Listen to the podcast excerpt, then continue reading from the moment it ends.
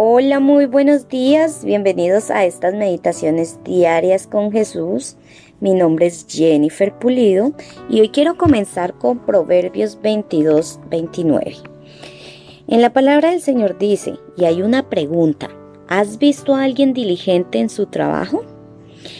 La palabra del Señor dice, se codiará con reyes y nunca será un don nadie. Amén.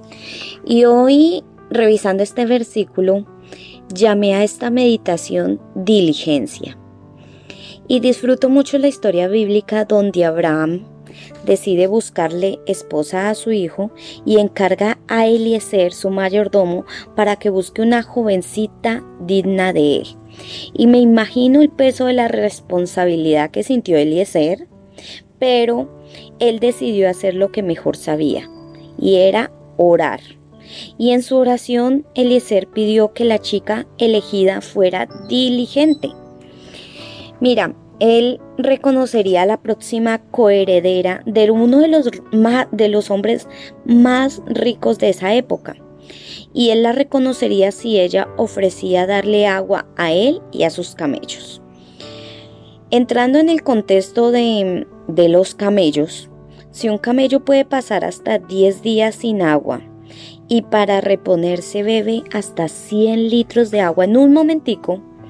Y si el viaje de Alecer y de sus acompañantes fue al menos de 20 días y llevaban 10 camellos, tal vez Rebeca tuvo que sacar un promedio de casi mil litros de agua, solo para los camellos, sin contar a Eliezer y sus acompañantes.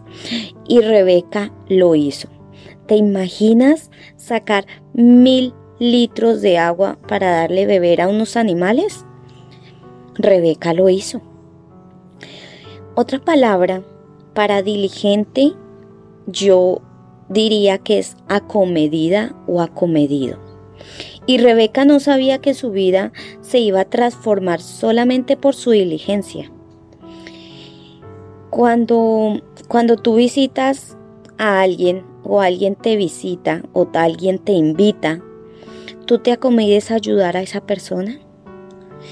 Quiero preguntarte si te ofreces aunque sea lavar los platos o ayudas a alguien cuando está teniendo algún problema.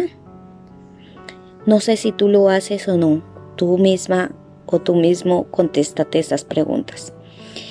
Pero el diligente, sabe que tiene una tarea para hacer y con una muy buena actitud la hace.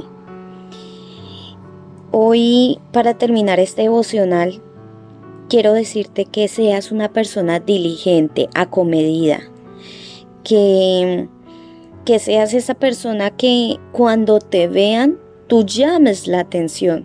Y siempre en todas estas meditaciones de todos estos días o del último año que he enviado, Siempre les, les he dicho, reflejen a Jesús ante los demás, porque ustedes son la luz de este mundo.